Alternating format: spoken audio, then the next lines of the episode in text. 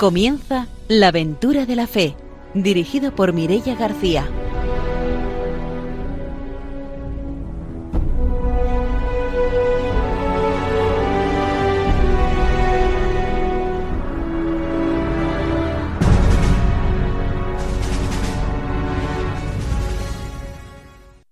Muy buenas noches. Empezamos un nuevo programa de la aventura de la fe en Radio María. Ya estamos preparados de nuevo para ofrecerles una nueva aventura misionera. Empezamos, como siempre, saludando a nuestros colaboradores. Está con nosotros Ramiro Fauli. Buenas noches. Hola, buenas noches. Hoy voy a mandar un saludo a Elisa de Benaguacil, que es sobrina del padre Vicente Garrido, que está en proceso de, de beatificación. ¿vale? Un saludo hasta todo el pueblo de Benaguacil. Pues mandamos esos saludos hasta Benaguasil. Vamos a mandar saludos hoy también al padre Arturo, que no puede estar con nosotros hoy. Y vamos a saludar al padre Daniel Cerezo, que ya lo conocen porque estuvo con nosotros en el anterior programa y hoy se va a encargar de hacer la formación misionera. Buenas noches, bienvenido. Hola, buenas noches.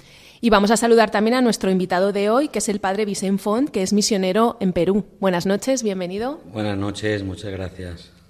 Saludamos también a nuestros técnicos, a Ramón Herrero y a Fernando Latorre, y ahora sí que empezamos nuestro programa con la formación misionera.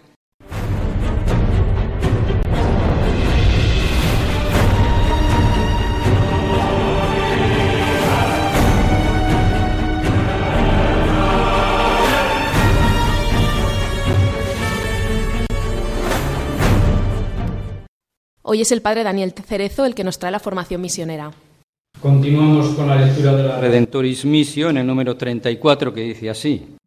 La actividad misionera específica o misión ad gentes tiene como destinatarios a los pueblos o grupos humanos que todavía no creen en Cristo, a los que están alejados de Cristo, entre los cuales la Iglesia no ha arraigado todavía y cuya cultura no ha sido influenciada aún por el Evangelio.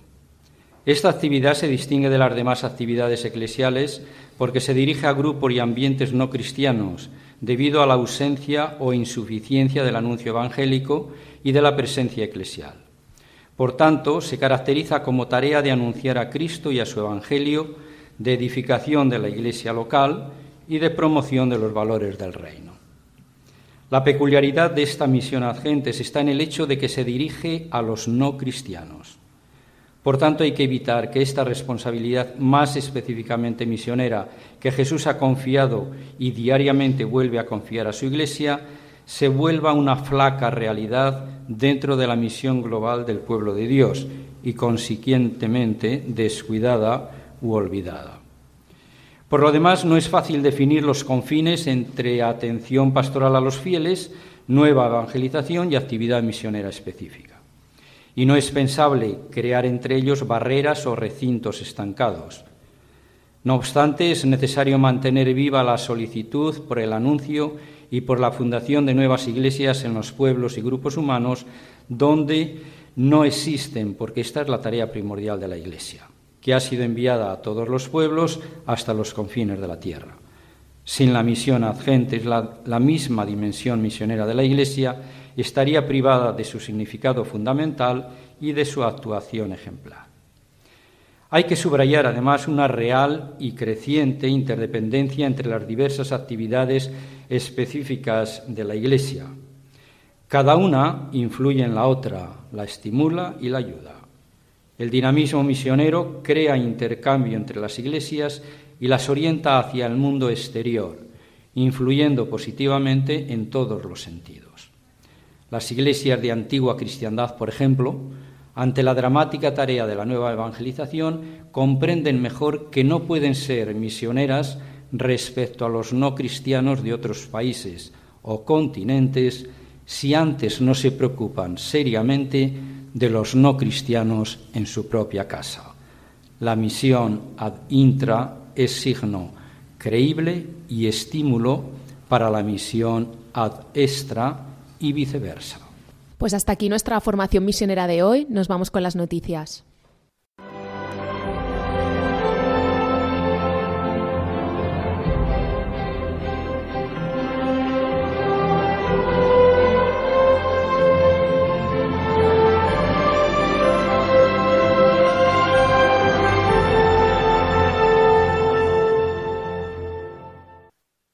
Ramiro Fauli nos trae las noticias misioneras. Bueno, dos noticias que vienen de África, una de Sudán del Sur, y es que el Papa visitará Sudán del Sur del 5 al 7 de julio. Era un sueño que abrigaba desde hacía tiempo, pero que por motivos de seguridad, debido al conflicto civil y étnico que sufría el país, ha sido pospuesto desde el 2016, que pretendía viajar. El obispo de Rubé, Cristian Carlasser, el misionero comboniano, que sufrió un atentado en el 2021, afirma que él se acogerá al Papa con los brazos abiertos y en este viaje apostólico le llevará antes a la República Democrática del Congo, donde visitará Kinshasa y Goma, para después llegar a Juba, en el Sudán del Sur. Tanto el pontífice como el primado anglicano se han implicado asiduamente para que se haga realidad los acuerdos de paz en el momento que fueron adoptados en este país en continua guerra. Así pues, Monseñor Calasese irá a Juba a ver al Papa a pie con un centenar de jóvenes de su diócesis. Caminará con ellos 40 kilómetros diarios durante ocho días con catequesis y momentos de reflexión sobre la reconciliación y la unidad entre en medio de las tempestades, del agua, del barro, de los temporales, por la lluvia y la inseguridad en los caminos internos de este país, además de los ataques que muchas veces tienen que sufrir por problemas con la milicia. Así pues, eh, albergamos con mucha esperanza esta visita que la Iglesia de Sudán del Sur está preparando con distintas distintas acciones, entre ellas esta peregrinación de jóvenes acompañados por su obispo local. La otra noticia viene de Kenia y es que en, Kenia van a abrir un hogar los laicos misioneros comunianos, donde allí albergarán, además de un grupo de, jóvenes, también albergarán a los necesitados. Ah, será un centro de animación misionera para las parroquias y atenderán todo lo que tiene que ver el contexto social de ayuda a los más necesitados, una oficina de respeto a los derechos humanos, otra de justicia y de paz, y así también atenderán todo lo que tiene que ver con la zona en cuanto a la pastoral, la animación misionera y la atención a los niños huérfanos. Así pues, bajo el espíritu de Daniel Comboni, se abre una nueva casa eh, llevada a cabo por los laicos misioneros combonianos en Kenia. Pues hasta aquí nuestras noticias misioneras de hoy. Nos vamos ya con la entrevista.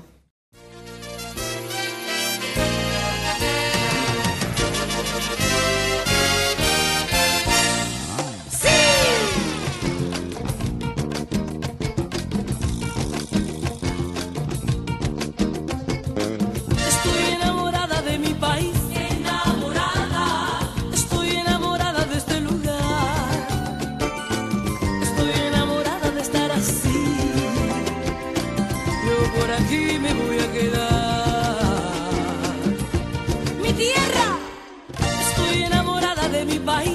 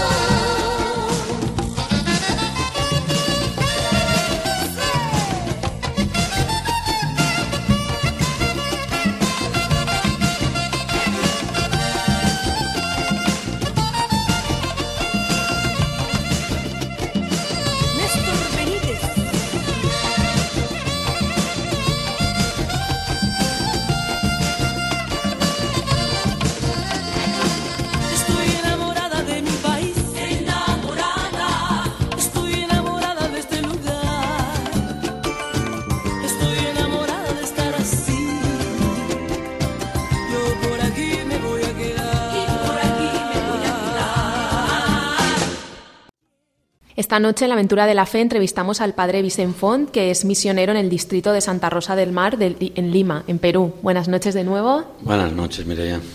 Pues para empezar a situarnos en la entrevista, cuéntanos cómo es esa zona donde, donde está tu misión, en Santa Rosa del Mar. Bueno, el distrito de Santa Rosa es eh, el distrito más al norte de Lima, junto al distrito llamado Ancón. Lima es una macrociudad, como casi todas las ciudades de América Latina, eh, que en los años 60 tenía solo dos millones de habitantes, no llegaba, y de repente se multiplicó una inmigración interior del Perú eh, pues exponencialmente. Actualmente se calcula que supera los 8 millones de habitantes. Entonces la misma Iglesia en 1997 dividió Lima en cuatro diócesis. Eh, nosotros estamos en lo que se llama cono norte de Lima, porque por las montañas y el mar viene a ser como un cono. Nosotros estamos en la punta, en el extremo norte del cono, ¿no? Ese cono se llama diócesis de Caraballo o Lima Norte, ¿no? Monseñor Lino, nuestro obispo, eh, justo ya ahora está a punto de cambiar, ya de, por edad. El 25 de junio toma posesión el Monseñor Neri, el nuevo obispo. Y bueno, pues la realidad es una población nueva, el barrio más antiguo se pobló en 1992-95 y el más nuevo, que es donde está el colegio que fundamos desde la parroquia y que se ayuda desde Valencia, que llamamos Santo Tomás de Villanueva, aunque allí llamamos Santo Tomás de Valencia, eh, es una barriada que se pobló en 2010 y no tenía ni tiene colegio estatal y entonces por eso empezamos allí el colegio. Esas zonas nuevas, eh, o sea, se llama DSSEP y Profan, viven más de 10.000 personas, todavía hoy no tienen agua potable y así conseguimos que les pusieran luz eléctrica desde el 2013 pero agua potable todavía no. Y por supuesto no, las calles todavía no están asfaltadas, las casas en un 90% son de material provisional, o sea, maderas, ceras. Bueno, la parte más antigua, diríamos, la hecha en los años 90, sí está ya construida, sí tienen agua y luz. Bueno, hay un poquito de todo en el barrio, dentro de la pobreza, ¿no? Yo quería preguntarte, previo a preguntarte cuál es tu labor allí, eh, ¿cómo fue eso de ir a, Perú? Porque tú eres un sacerdote diocesano de aquí de Valencia, ¿no? Y llegaría un momento, tendrías aquí, digamos, tu parroquia y en un momento determinado, pues, o te ofreciste o te ofrecieron, ¿no? La misión. Pues yo he tenido dos etapas. La primera, o sea, yo entro en el seminario de Valencia en el año 1995, yo soy de Gata de Gorgos, que es provincia de Alicante, pero diócesis de Valencia.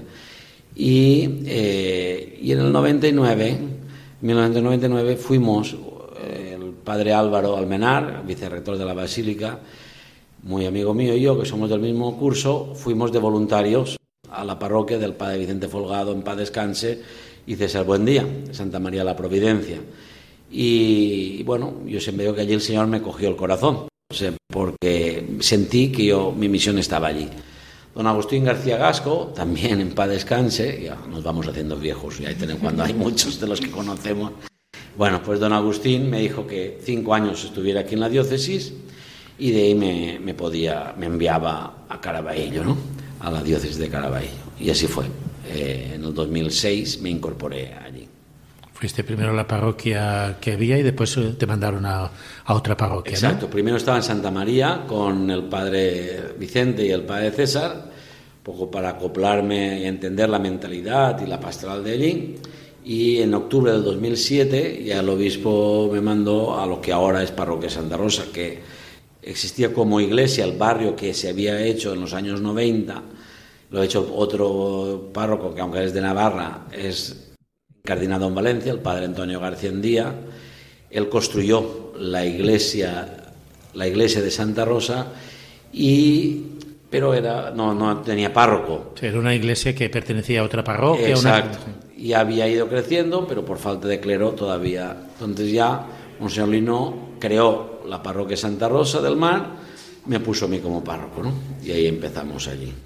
Eh, llegáis y solamente está la iglesia, ¿no? Porque tú has hablado de una escuela, un colegio. Sí, cuando yo llego estaba la iglesia, la sede parroquial ahora, una iglesia muy bonita, construida por el padre Antonio, y nada más. De ahí empezamos primero a hacer la vivienda parroquial, que me ayudó sobre todo mi pueblo, la gente de Gata, Después eh, el salón, primer salón para la pastoral, que fue coincidió con el año paulino, que la parroquia San Pedro y San Pablo de Ademuz, que era parroquia jubilar, estaba de párroco Juan José Monfort, que ahora está en Gandía, y él eh, asumió el proyecto este del salón con los peregrinos que iban a ganar el jubileo a Demuz. Entonces, desde ahí me apoyaron y hicimos el, salón, el primer salón parroquial. Después ya los otros salones parroquiales con la ayuda del Colegio Seminario de Santo Tomás de Villanueva, presentación de Nuestra Señora, que yo fui colegial, soy colegial tomasino y entonces el colegio me apoyó mucho, por eso pusimos auditorio Santo Tomás de Villanueva y salones con los cuatro beatos mártires del colegio. Y el auditorio principal ah, con don José Bau, un padre en proceso de beatificación tomasino, fue rector de Santo Tomás y al que le tengo mucha devoción. Ya después los otros pueblos, conforme se iban creando, empezábamos con capillas de, de esteras o de madera, después con ayudas de Valencia, de distintos sitios, íbamos construyendo las capillas y algún salón parroquial. Y en el 2011 empezó el colegio, precisamente por lo que he dicho antes, porque no había colegio en esa zona, ¿no? Eh, tú has hablado de que se iban creando los pueblos, ¿no? Es que a mí me parece curioso cómo eh, va caminando la pastoral a medida que van creciendo los barrios periféricos de América Latina, ¿no? Me gustaría un poco cómo es esa labor de la Iglesia acompañando toda esta gente que viene, que invade terrenos, que, que hace, cómo es allí en Perú. Bueno, pues suele funcionar, yo todavía no lo sé del todo, eh, aunque lleve tantos años, ¿no? O sea, empieza a poblarse por desgracia, la realidad no es tan bonita como se suele decir y como al principio incluso yo pensaba, porque no es una población improvisada. Eh, son mafias que organizan la ocupación ilegal de tierras y utilizan una necesidad, que es que hay mucha gente que necesita vivencia, eh, vivienda, y entonces esta gente la utilizan de carne de cañón. O sea, por decir, si ellos, ellos primero invierten un dinero buscando un arquitecto que les urbaniz les, les hago un plano, diríamos, de urbanización. Eh, donde ellos cogen, si caben por decir, 10.000 lotes, o 10.000 futuras viviendas, pues ellos cogen 200 o 300 familias que necesitan vivienda y les dan el lote gratis, con la condición de que se pongan a vivir en el primer momento. Por supuesto no hay ni luz, ni agua, ni transporte público, ni nada. Solo hay unas piedras pintadas de blanco o con cal señalando el terreno que les corresponde. Si ponen por 200 familias y hay 5.000 lotes, los otros 4.800 son de los dirigentes. Y ellos utilizan estas familias porque la ley peruana dice que si pasan 24 horas y no te han sacado, ya tiene que haber un juicio para que te puedan sacar. Por desgracia, además, estas mafias suelen colidirse corruptamente con las autoridades civiles y policiales. Entonces, eh, normalmente o porque les dan terrenos o les dan dinero. Entonces la policía no interviene, cuando el Estado o quien sea podría hacer algo, ya es tarde, con el tiempo acaban regularizando. Ellos hacen ya las calles y tal, según las leyes de allí, y para que un día se lo puedan autorizar. Y entonces tienen que reservar un tanto por ciento de metros para colegio, para tal.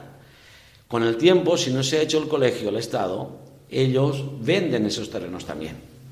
Y entonces, por ejemplo, en donde está el colegio parroquial, si no hubiéramos hecho el colegio parroquial, no existiría colegio, ni puede existir ya porque han vendido absolutamente todo lo que podían vender. Eh, así funciona. Ahora, mm, las familias que se ponen a vivir allí, esas familias sí que no tienen nada y esas son las doblemente víctimas. Porque como les dije yo alguna vez a gente que dijo, bueno, pero usted está colaborando porque al poner un colegio da formalidad a ese asentamiento humano. Digo, sí, pero ¿qué culpa tienen? O sea, las pobres personas que viven allí, esas, quien se pone a vivir en un sitio sin luz, sin agua, sin ninguna seguridad jurídica porque están a expensas de lo que los mafiosos pueden hacer, que a veces los expulsan si quieren vender ese terreno a otro.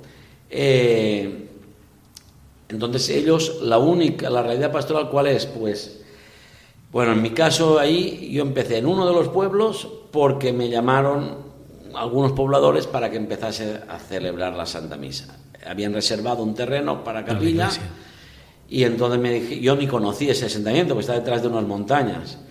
Entonces me llevaron, vi que efectivamente había mucha gente viviendo, hicimos una primera misión por las casas a predicar, diciendo, anunciando que a partir del domingo empezaba la misa en ese lugar. Eso está a seis kilómetros de la sede parroquial y, y así empiezas, ¿no? Empiezas así, también a veces tú tienes la ayuda, como fue en ese barrio que se llama Profan, de unas misioneras italianas, de unas religiosas, eh, con la ayuda de ellas, que son las que hacían presencia física allí, pues eh, iban congregando, pues se va haciendo como pequeñas procesioncitas o via crucis o rosarios por la calle para que la gente identifique la presencia de la iglesia. Y bueno, una vez que estás allí, la gente de a poco va llegando. Tú intentas moverte, pasearte para que te vean y bueno, así empieza, ¿no? Lo que es una futura parroquia. En el caso del colegio fue porque también me llamaron para celebrar misa y cuando fui a ver me di cuenta que había niños sin escolarizar. Por problemas de mafias rivales no podían ir al otro barrio donde ya había colegio. Y entonces vi que había un terreno grande, como ya conocía cómo funcionaba esto, les dije de, de para qué era ese terreno, me dijeron que era para colegio estatal, y yo con el apoyo de algunas madres que conocí, les pedí la mitad, era un macroterreno de 40.000 metros, y yo les dije, bueno, la mitad para colegio estatal, la mitad déjenmelo para colegio parroquial. Ya me hicieron firmar un compromiso y empecé, empecé sin, empezamos sin cerco perimétrico ni nada, pero bueno, así empezamos, ¿no? Eh, y entonces ahí en ese barrio en concreto, la pastoral ha sido el colegio y a partir del colegio lo demás, ¿no? Porque en el colegio vienen todos los niños del barrio, eh, sean evangélicos o de cualquier religión. No hay otro colegio en ese No existe otro colegio en el barrio. El colegio más cercano está a tres kilómetros y en transporte público son tres soles, el equivalente aquí a tres euros. Entonces significa que una familia que llevase a su hijo a otro colegio tendría que gastarse pues 336 por 530, 120 soles mensuales, que es más del 10% de un sueldo. Entonces tienes una sede parroquial, un colegio y alguna capilla o otros centros asistenciales. Al centro asistencial no. Centro asistencial tenemos la Caritas parroquial. Sí que funciona que en la el centro parroquial es un poco clase media allí. Aquí sería clase pobre, pero allí por lo menos tienen sus casas construidas y gente que tiene un trabajo estable.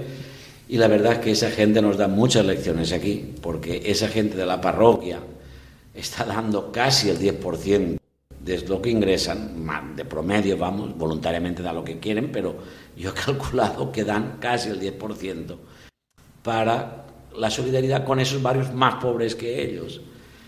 Y desde Cáritas Parroquial se atienden a unas 100 familias de la zona del colegio, ¿no? que son familias del colegio. Después, eh, lo que sí hay en estos momentos es la parroquia, porque de Santa Rosa tuvimos una hija, digamos así, una zona que se llama Villas de Ancón, que hay una capilla que se llama Virgen de los Desamparados, porque era de la parroquia, la empecé yo también, pero eso ahora ya tienen unos sacerdotes peruanos que lo atienden. La parroquia Santa Rosa en estos momentos tiene el barrio de Campamento, que la capilla se llama Santísimo Cristo porque la hizo con apoyo de Gata, nuestro patrón es el Santísimo Cristo del Calvario, la capilla de María de la Consagración en la Arboleda, que es la que yo estoy atendiendo en estos momentos, y la sede parroquial Santa Rosa, con una urbanización de verano que tiene que la iglesia más antigua, diríamos, pero que hay como aquí una capilla de playa. Eh, la parroquia, que es donde está el movimiento pastoral fuerte, tiene ahora su párroco, un sacerdote ya de allí, que fue seminarista conmigo y es una alegría verlos ahora ya gestionando la parroquia ejemplarmente. Yo quería preguntarte ahora sobre el colegio, sobre esa labor que hace y sobre cómo funciona, porque yo tuve la oportunidad de estar allí en 2016 y me llamó muchísimo la atención el colegio porque lo ves en ese entorno ¿no? del asentamiento y luego es un colegio que funciona muy bien ¿no? y que, que dan una enseñanza de, calidad. La verdad es que sí. El colegio, yo digo siempre, porque la verdad que es un milagro desde el primer día. En primer lugar, porque yo nunca había pensado, ni planeado, ni previsto, ni tenía ni nada que ver con la enseñanza.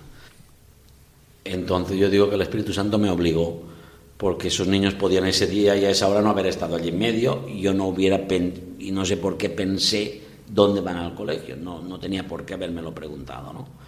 Y a partir de esa pregunta empezó todo.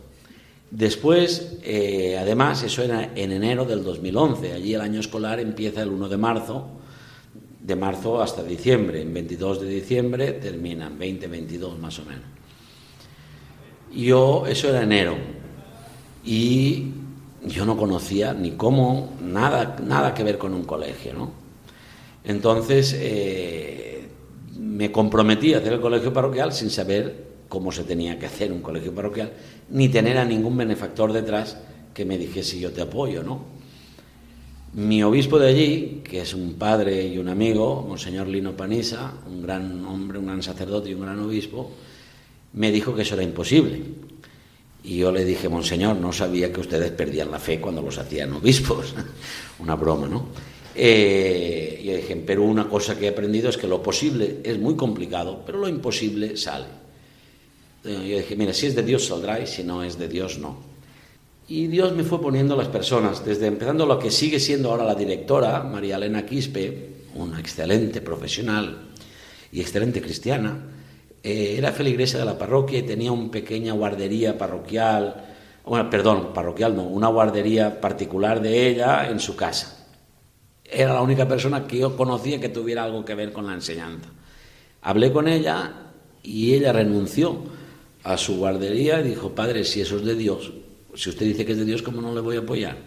Yo en esos momentos no sabía cuánto y cómo ni cuándo le podría pagar, pero ella se fió. Después había una seglar consagrada, María Luz, que era maestra jubilada, que apoyaba en la parroquia y se me ofreció también gratis a apoyar. Y así yo asumí una clase, a pesar de que no soy maestro, y así empezamos el primer año, con seis aulas los niños de tres años hasta tercero de, primaria. Un empresario valenciano, don Francisco Jimeno, me apoyó con la madera, él tiene una empresa de madera, y me, regaló las maderitas con las que empezamos el colegio. Y gente de mi pueblo y de Barcheta, que era el pueblo donde estuve de cura antes de ir, apoyaron con donativos para los otros gastitos que hubo. Ahí no había luz eléctrica, ¿no? Fue una aventura. Tuvimos que enfrentarnos a los mafiosos porque ellos no querían, claro, ellos ya tenían previsto traficar ese terreno después. Pero bueno, Dios nos bendijo, pues tuvimos otras adversidades, como el sindicato de construcción civil, es otra mafia, asesina incluso, donde cuando ven una obra grande te obligan a contratar eh, personal suyo o pagarles el cupo, que es lo que los albañiles suelen hacer porque sus, trabajadores directamente no trabajan.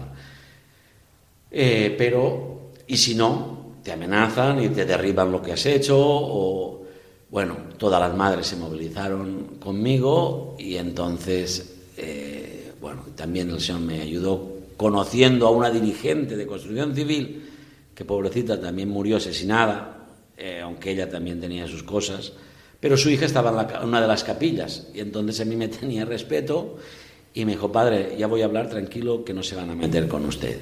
Bueno, bendito sea el Señor y Frida, que rezo mucho por ella para que el Señor la haya perdonado y que pueda estar en el cielo. Bueno, así empezó el colegio. Las maestras tienen una vocación impresionante. Hoy en día, gracias a Dios, cobran lo que tienen que cobrar eh, y están todas como manda la ley con el apoyo de muchísima gente de aquí Valencia, la mayoría son gente que da un poquito de nada, lo que pueden, ¿no? Pero muchas señoras mayores que dan 30 euros al mes, otros amigos, familiares míos, gente de Vetra o de Ondara, donde he estado de párroco estos años, que también envían donativos, sobre todo el Colegio Seminario de la Presentación y Santo Tomás, que hoy mismo me acaba de hacer la ayuda del primer semestre, que todos los años nos dan como mínimo 20.000 euros, entonces es un quinto de, lo que necesitamos. Después algún pequeño empresario de mi pueblo, la empresa Matías Salvá y, Dora Forna, Casa Barrera, ya me apoyan también con cantidades significativas. Y personas que van apareciendo, un grupo de italianos que vinieron de voluntarios y después se organizaron para recaudar fondos, Itacue, eh, de Génova, entonces, mira, Dios ha ido tantos voluntarios que habéis venido y de una manera u otra os involucráis. Bueno, Santo Tomás de Villanueva, que allí llamamos Santo Tomás de Valencia, intercede por nosotros y esto va adelante. Son 720 niños ya, entonces es, la verdad es que es una gozada. Hemos estado dos años sin colegio por la pandemia. En Perú se prohibió la enseñanza durante dos años, solo se podía hacer a distancia. Y la verdad es que ahora el 1 de marzo, cuando empezamos, tú Mireia has estado, conoces cómo se llega, ¿no? Eh, subes primero la montaña, después bajas. Entonces el primer día, cuando llegué, eh, era emocionante porque veías todo el río de niños llegando, ¿no? Es bonito, un milagro. Pues nos vamos a hacer una pausa, volvemos enseguida para seguir escuchando el testimonio.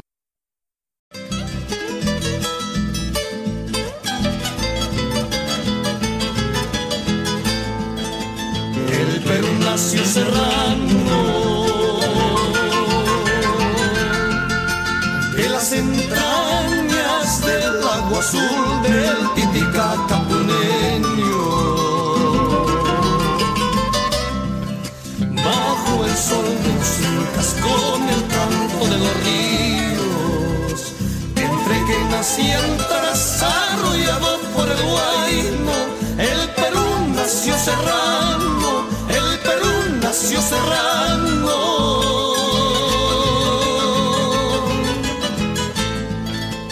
El Perú se hizo grande por los caminos que el chasquiñó, valles, mesetas y cumbres. Ríos nevados y selvas llegando a las arenas, allá de las fronteras de y de Tumbes, el Perú se hizo grande, el se hizo grande.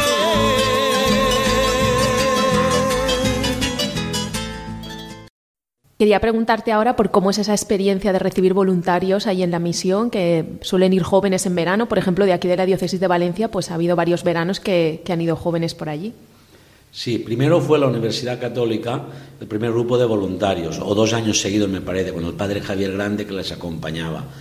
Y después ya empezó la delegación de misiones con el padre Arturo y Fernando, que estaba en esos momentos de, colaborador allí, eh, y vinisteis varios grupos, y fue muy enriquecedor, y ha sido muy enriquecedor.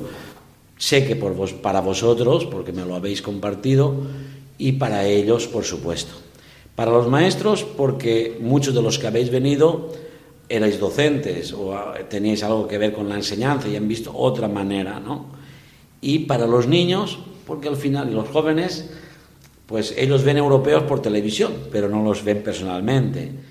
Les sube mucho la autoestima porque se sienten valorados por gente que ellos tienen un poco idealizada, porque si bien en Lima hay mucha gente que de un nivel adquisitivo alto en las zonas ricas, pero estos son despreciados hasta por sus paisanos.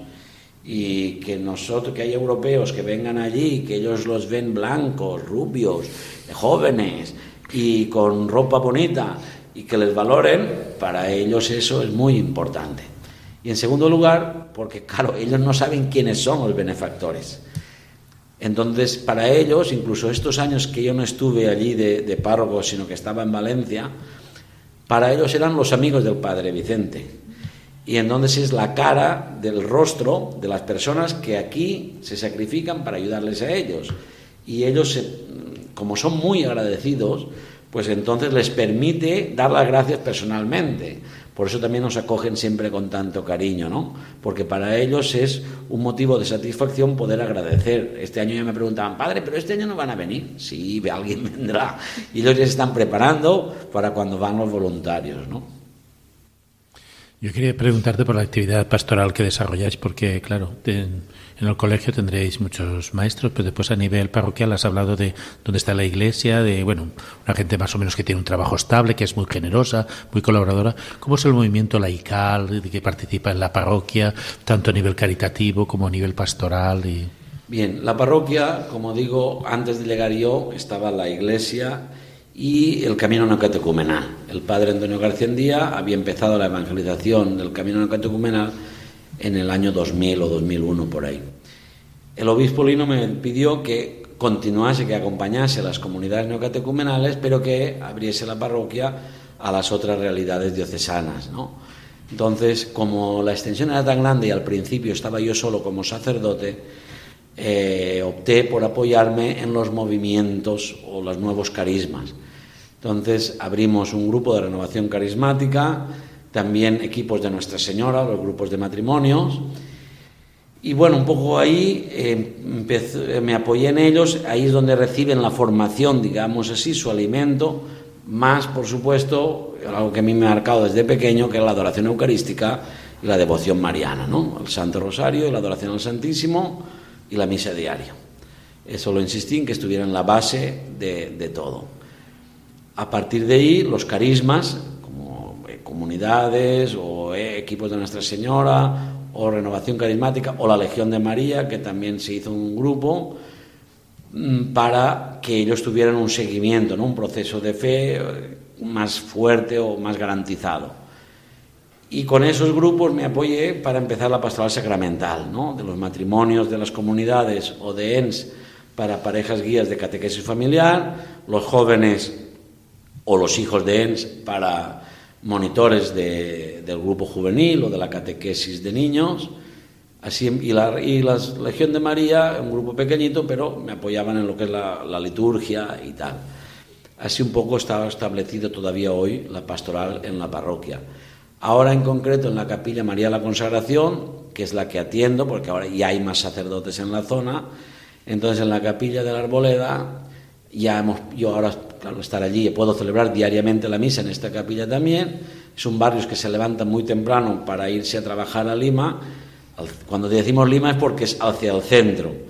Y eh, entonces celebramos a las seis de la mañana, rezamos el rosario, a las seis y media la misa.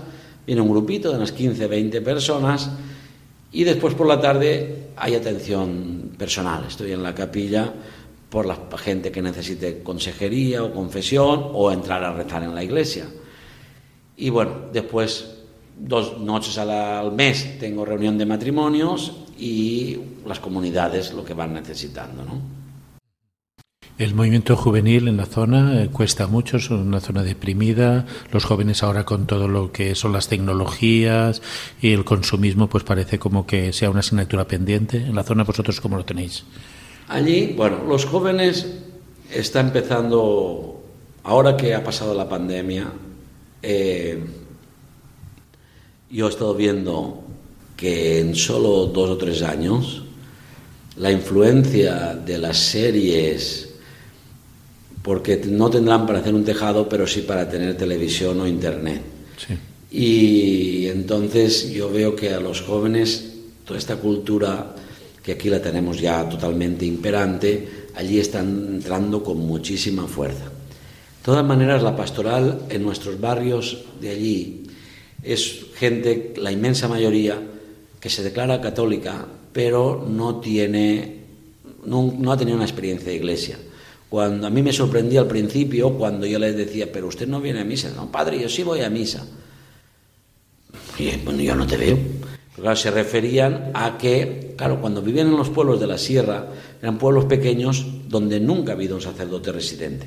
Mm. Entonces el sacerdote iba a la ciudad más cercana a las fiestas patronales y ahí bautizaba y daba los sacramentos. Entonces la mayoría de la gente es lo único que ha tenido, y gracias a Dios, pero no tenían más o no tienen más.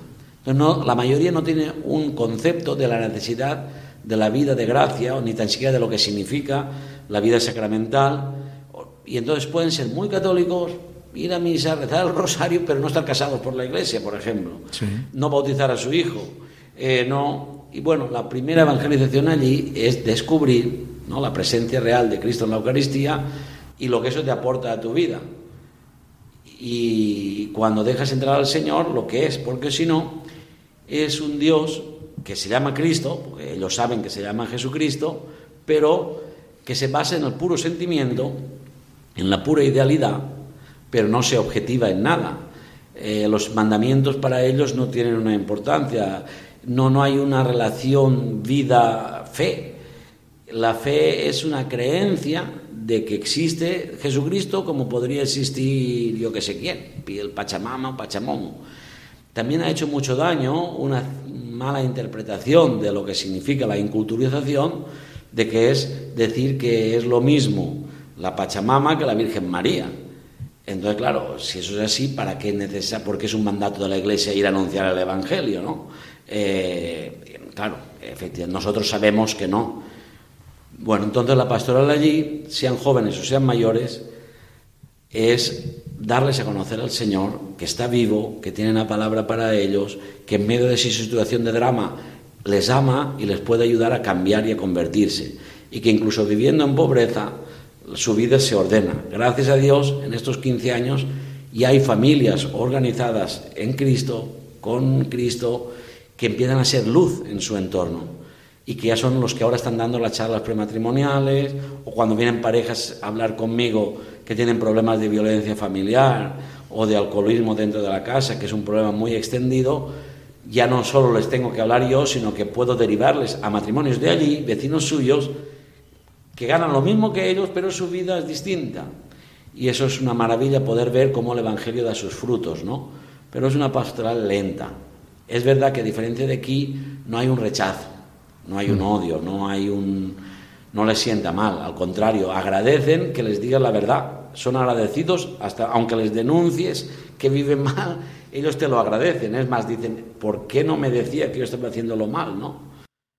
Mm, yo me estaba acordando ahora al recordar cuando estuvimos allí en el 2016 que tuvimos la oportunidad de vivir una fiesta, una actividad en la parroquia que nos llamó muchísimo la atención, que era el bingo, que duraba un día entero. No sé si ahora con todo el tema del COVID, imagino que estos años no, no, lo habréis podido hacer. Efectivamente, hemos estado dos años sin poderlo hacer por los lógicos motivos sanitarios, porque como viste, ahí se concentran 1.500 o 2.000 personas, eh, todo el día es un día de fiesta. Como son barrios nuevos, no tenían ningún evento que los congregase.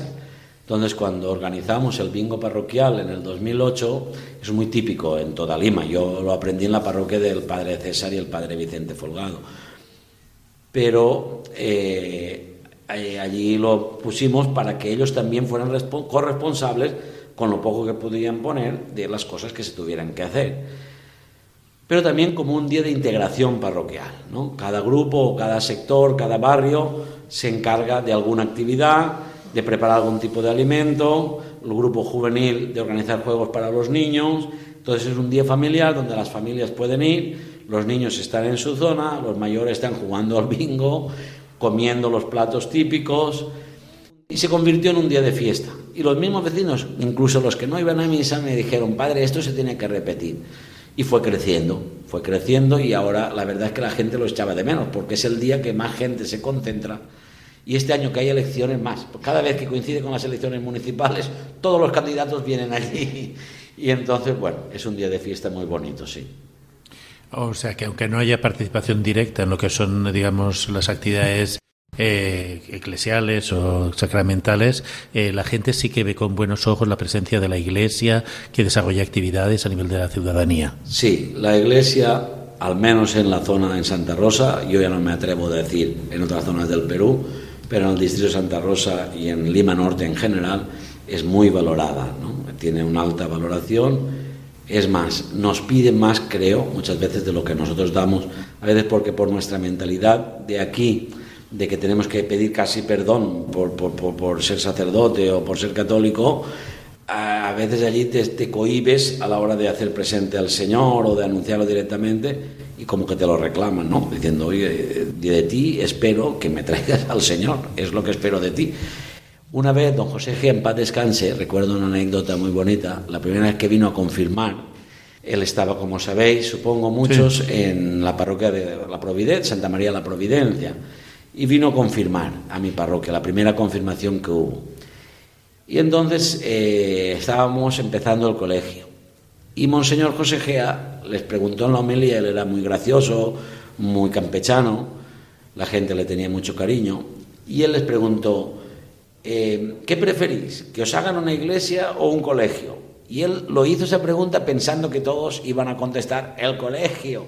Y la sorpresa que se llevó es que la gente le dijo la iglesia. Entonces después lo comentábamos cenando y don José dice, pero ¿cómo han contestado eso? Don José, porque ellos saben que el colegio de una manera u otra lo tendrán. Lo que saben es que si nosotros no les damos la iglesia, nadie se la va a dar. Por eso le han pedido lo que un obispo les tiene que dar, la iglesia. Tú has hablado antes de que había un seminarista que, bueno, ha llegado sacerdote, estaba allí al cargo. Todo lo que es el trabajo, digamos, vocacional a nivel de sacerdotes, de religiosas, has hablado de las vocaciones de matrimonios a la entrega, ¿cómo está floreciendo? ¿O ahora hay un impasse con todo esto de la pandemia? y A ver, en la parroquia, originario de la parroquia, hay un seminarista, Dios mediante, creo que el año que viene ya le toca ordenarse de diácono, si todo va bien y eh, en estos momentos vocaciones de la parroquia no hay otra, ¿no? Vocaciones a la vida consagrada. Porque es una parroquia muy reciente, ¿no? Están conociendo a Dios como aquel que dice. Las familias espero, rezo para que los niños de las familias que ya están se han hecho en la parroquia puedan o Dios quiera llamarles al sacerdocio de la vida religiosa. Hay una crisis vocacional muy grande, también en Lima Norte. O sea, en los años, en 2010 habían 62, 63 seminaristas. En este año, en estos momentos hay 13 seminaristas.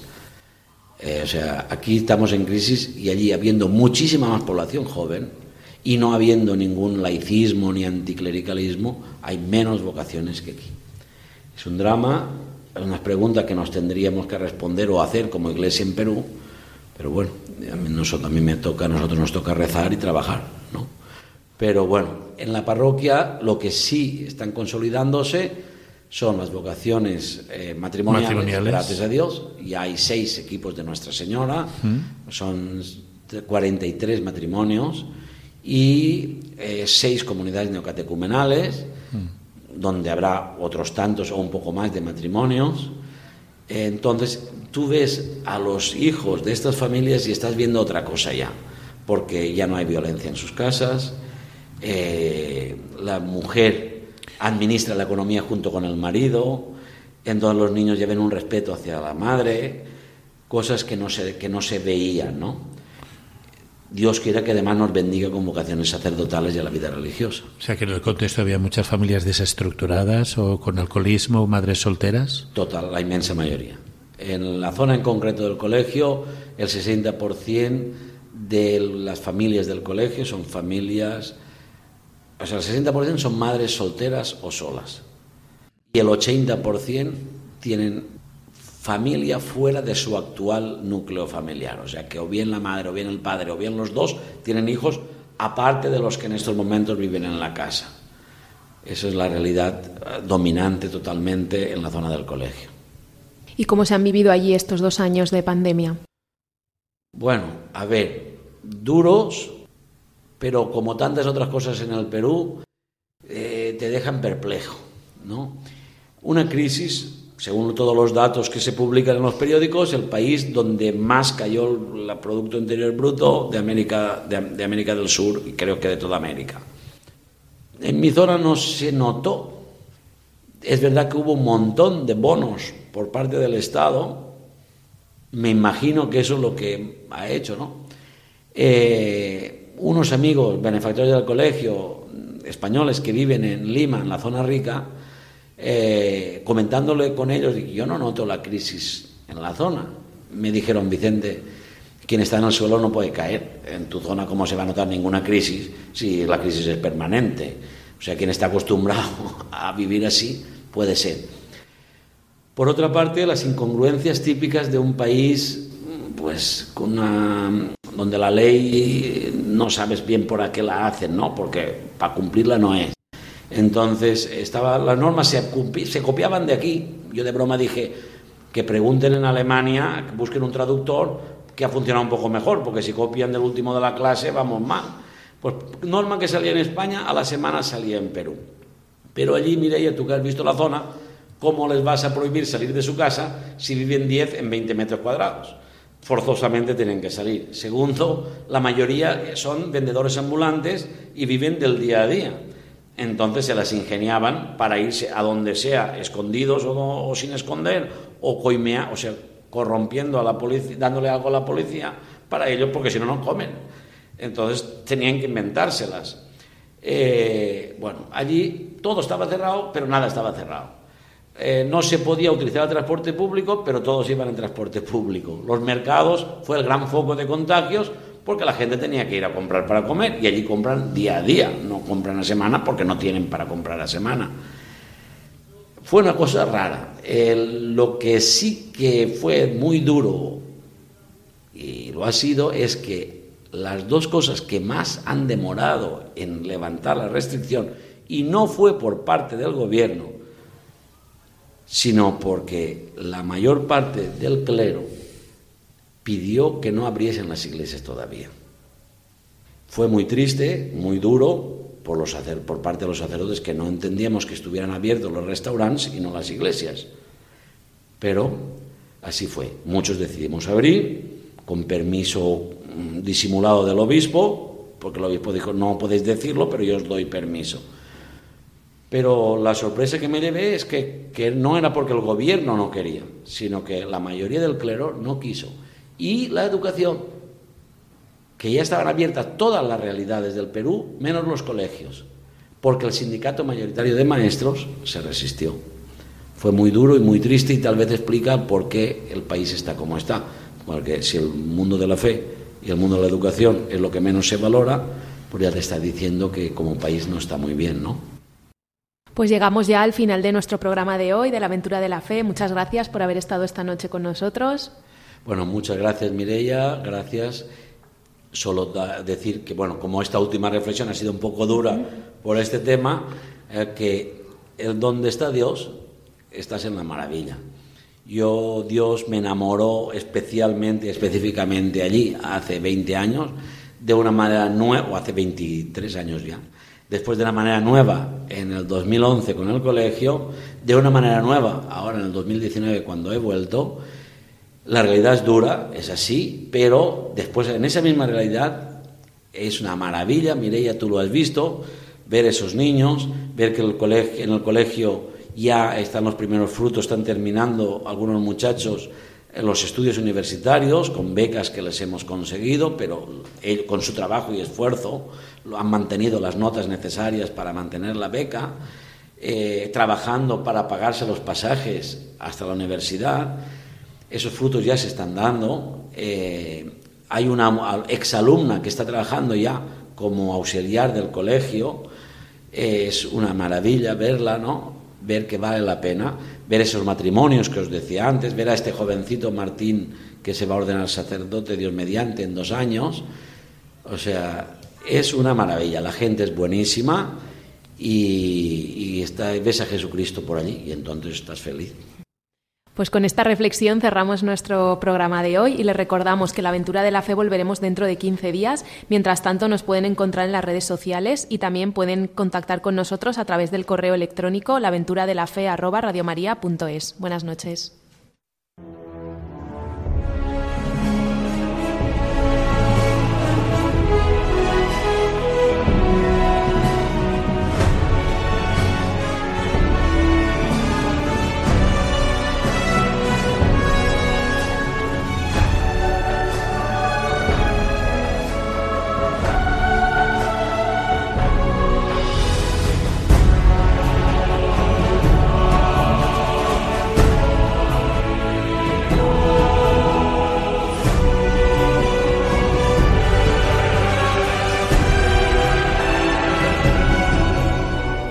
Han escuchado en Radio María La aventura de la fe, dirigido por Mirella García.